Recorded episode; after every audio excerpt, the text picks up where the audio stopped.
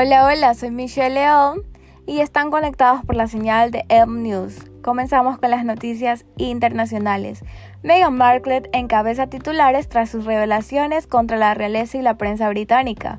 La duquesa de Somerset recibió un golpe esta semana, ya que el organismo de control de los medios de comunicación del Reino Unido concluyó que no se había infringido el código de transmisión cuando el presentador de televisión británico Piers Morgan criticó a Meghan a principios de este año. Sus comentarios en el programa Good Morning Britain de la NTV tras la explosiva entrevista con Oprah en marzo, cuestionaron la veracidad de Meghan en cuanto a sus pensamientos suicidas y la revelación de que un miembro de la familia real había expresado su preocupación por el tono de piel de su bebé.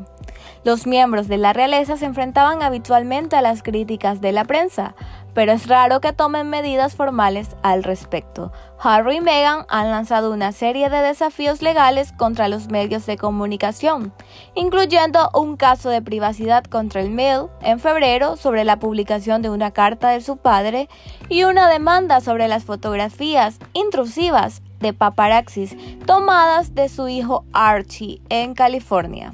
En este caso, Meghan se sintió lo suficientemente fuerte como para no presentar una queja formal ante la MTV.